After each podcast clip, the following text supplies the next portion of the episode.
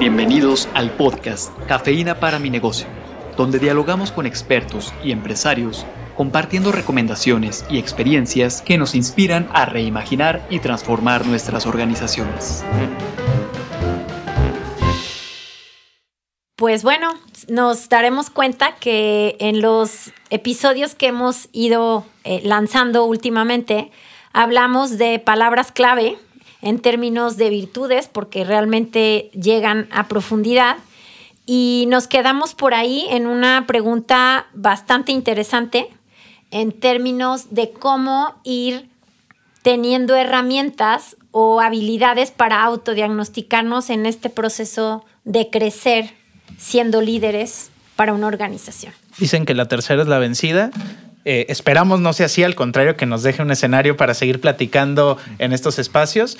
Bienvenido, Francisco Javier Vázquez, una vez más a este espacio y gracias por, por aceptarnos la invitación para seguir hablando de esto último que se quedó en, nuestro, en, nuestro último, en nuestra última charla sobre cómo poder ir identificando aquellas áreas de oportunidad como líder, como eh, aquel responsable de la función directiva eh, y poder identificar qué, qué tengo que ir construyendo para desarrollar aquellas virtudes que son indispensables para llevar un buen liderazgo. Mira, es una muy buena pregunta. Gracias de nuevo por invitarme a colaborar con ustedes en este podcast. Hay algunos de los mecanismos que se conocen son instrumentos donde tú puedes hacer autodiagnósticos.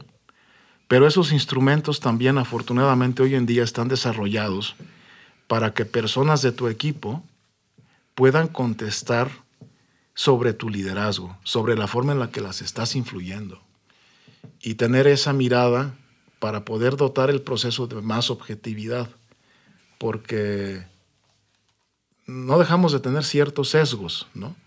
De considerarme muy transformacional o muy humilde o no.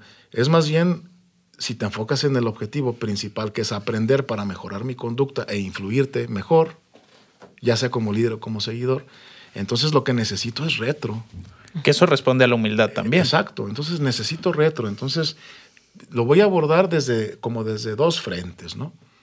Eh, a nivel de la empresa Testing México, que fundada en el 2002, ¿cómo ha desarrollado la empresa la capacidad de obtener retroalimentación de una manera eh, económicamente viable para la empresa? Porque es una microempresa, somos 10 personas, ¿no?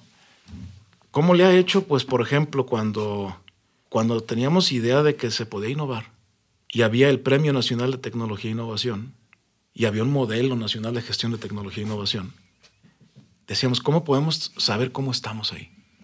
O sea, cómo el modelo tiene cinco etapas. Vigilar, que tiene que ver con diagnóstico, que tiene que ver con objetividad y humildad. ¿Cómo vigilas tendencias tecnológicas, capacidades, competencias que vas a requerir? Y luego dices, en la segunda etapa es cómo planeas alineado a eso que descubriste en el mercado, en el equipo, cómo planeas los recursos necesarios para atender esas necesidades. Y luego cómo los habilitas, o sea, cómo mandas, que fue lo que vimos en el podcast anterior. Y luego cómo proteges tus inventos. Te vas a limpia y doctor, pero son decisiones que estás tomando para luego finalmente implantar o innovar. Entonces decíamos, ah, ya conocemos el modelo, ya lo leímos, pero nos hace falta la mirada externa. Entonces la empresa ingresó a ese proceso, no con el objetivo de ganar el premio, sino con el objetivo de tener retro, siendo mi pyme a un costo económicamente viable para la empresa y tener tres etapas. Primero es un diagnóstico propio, un autodiagnóstico, luego haces otra etapa, un informe extenso si pasas a la segunda, en aquel tiempo era así. Y si pasas a la tercera, pues ya te visitan los auditores o los consultores. Todos expertazos en el tema, ¿no? A nosotros nos tocó pasar por esas tres etapas, ¿no? Entonces, para nosotros era como recibir oro molido. Claro. Eh, insisto, por un, por un costo muy razonable, ¿no? Y afortunadamente, digo, lo que hacemos como investigadores, ahora me paso a la parte investigador, es observar conductas y luego decir, es estadísticamente significativa la población, todo. Ah, entonces, ¿sabes qué? Puedo inferir o concluir que en general estas son las características que se requiere para un liderazgo humilde. Pero realmente nos estudian Entonces, ¿cómo lo desarrollamos? Hoy en día en el aula, por ejemplo, en, en- en el MBA tenemos la clase que don Carlos Reynoso y Juan Pablo Sánchez facilitan, se llama Liderazgo y Gestión del Cambio Organizacional. Y lo que hacemos es exponer a los alumnos en lo individual a, creo que son 15 bases teóricas de liderazgo. El transformacional, el auténtico, el servicial, el humilde, eh, todos. ¿no? A casos, también para que aprendan en cabeza ajena, a proyectos, a que esos instrumentos vayan con su equipo de trabajo y, oye, me ayudarías a conocerme mejor, porque qu- quiero saber qué tan transformacional soy, qué tan auto- autocrático soy. O sea, no, no es malo serlo. Lo que quiero es saber qué nivel, desde tu punto de vista, que es con quien más colaboro, para poder aprender y mejorar mi forma de influirte. Entonces, esas son formas, tanto institucionales como individuales, de conocer, hacer un diagnóstico más confiable y decir, ahora sí, ¿cuál es mi plan de acción? Para eso son las rúbricas también. Hay Claro. rúbricas en esos espacios, donde te dicen, a ver, estás aquí. Si tú decides libremente, ¿sabes que quiero ser más transformacional? Ah, pues necesito desarrollar estas, estas... Así se va a observar la conducta. Entonces, hago un plan personal de acción. Sin embargo, también tiene mucho que ver la madurez de los de las personas que colaboran o están contigo en este equipo o en esta para de- ahorita decías, yo quiero ser más un liderazgo transformacional. Sin embargo, también tiene relación directa con las personas con las cuales eh, interactúa y colabora todos los días. Pues sí, nada más que yo todavía no tengo... Puede uno decir tal persona es madura porque tiene capacidad de escucha, es empática, Sí. eh, pero no, no conozco, probablemente exista, un instrumento que, que me pueda ayudar a entender mi nivel de madurez. Lo que sí me puede ayudar a entender los instrumentos que sé existen Sí. es mi nivel de liderazgo en cierto tipo. Y si lo que yo quiero es influir para que la persona logre algo, se siente exitosa en la empresa mientras está ahí porque se vale que cambie de cuadrilla. Claro. Las personas también tenemos nuestros proyectos personales. Y sabes que llega un momento en que la visión empresarial No. ya llegó a su punto donde yo ya siento que no... No coincido. ¿Sabes qué se vale? Claro. Y hay formas de hacerlo, ¿verdad? Porque también no es de se vale y... Y ahí nos vemos y ya. que- ahora, eso no, si se va al día siguiente o lo que sea, pues tú no puedes detectar eso cuando cinco años antes lo estabas, ¿no? O te estabas tú queriendo integrar al proyecto empresarial. Son cosas que... Por eso, el, el hacer empresa, por eso es estrategia y no cálculo diferencial. Porque si fuese cálculo, eh, mi- yo soy ingeniero, ¿eh? no lo digo de forma despectiva. Cualquier ingeniero podría hacer empresa.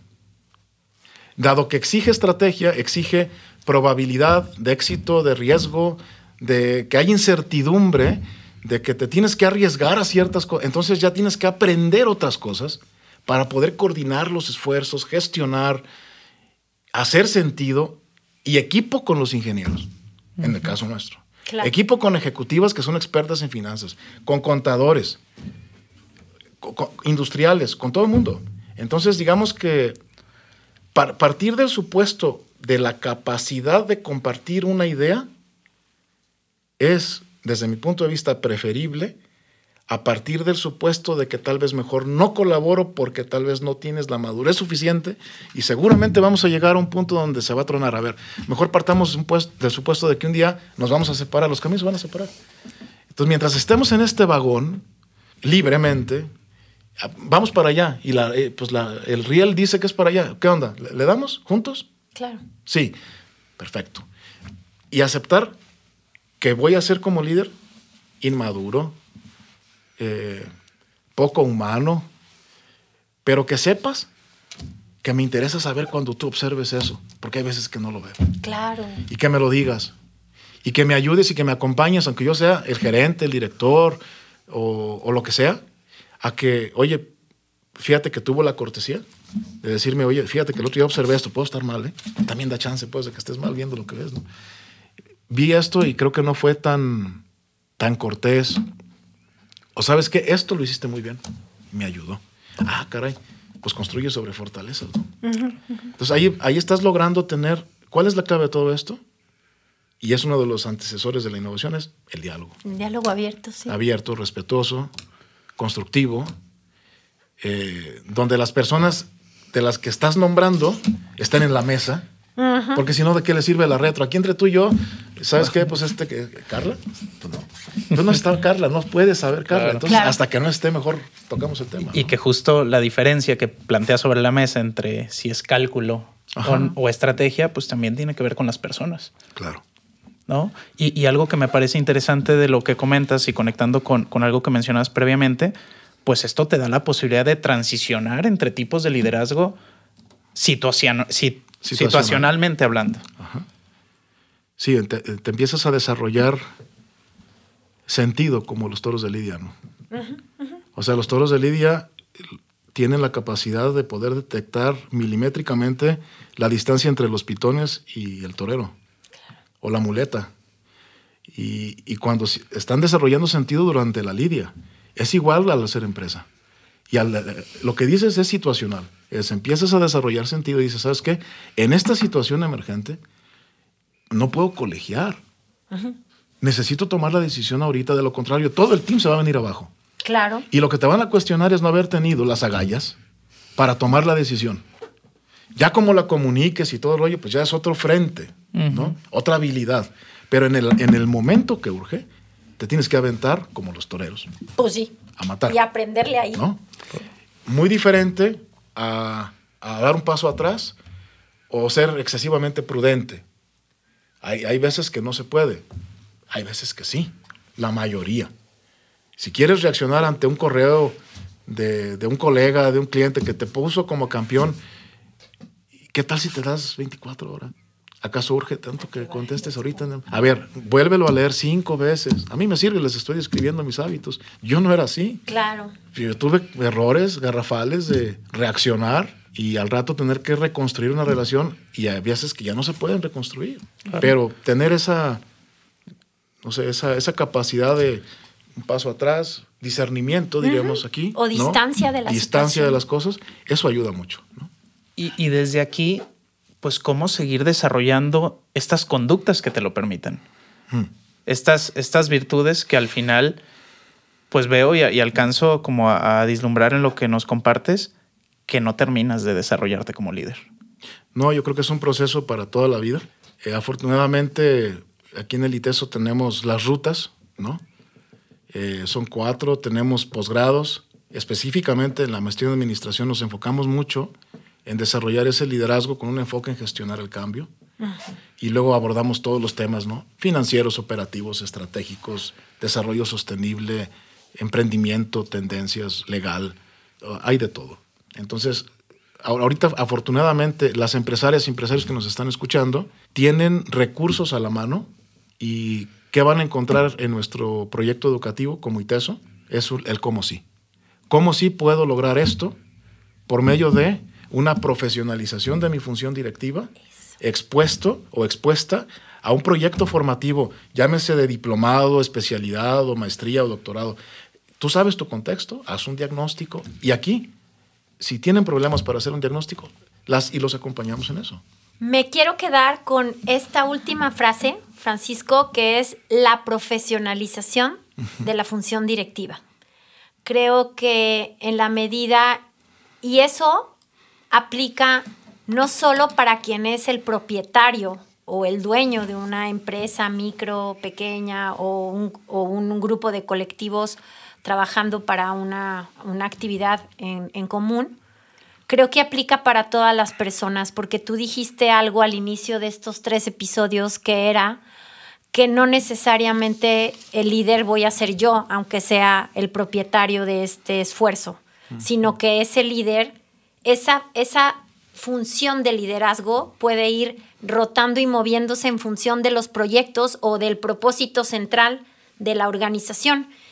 Y me parece que entonces esta profesionalización de la función directiva aplica para todas las personas que formamos parte de una organización, independientemente del poder o del lugar jerárquico que ocupemos. Yo, yo complementaría brevemente lo, lo, que dices. ¿Quién, con una pregunta, quién en su día a día no tiene que hacer un diagnóstico? ¿Quién en su día a día no toma una decisión? ¿Quién en su día a día no influye a una persona por medio de una petición, tal vez una orden? Todos lo hacemos. Es decir, todos ejercemos la función directiva y todos influimos y en consecuencia lideramos. Muchas gracias Francisco por estar una vez más aquí con nosotros. Gracias a ustedes. La cafeína comienza a hacer efecto. Compártanos sus impresiones en la sección de podcast de nuestro sitio web universidadempresa.iteso.mx.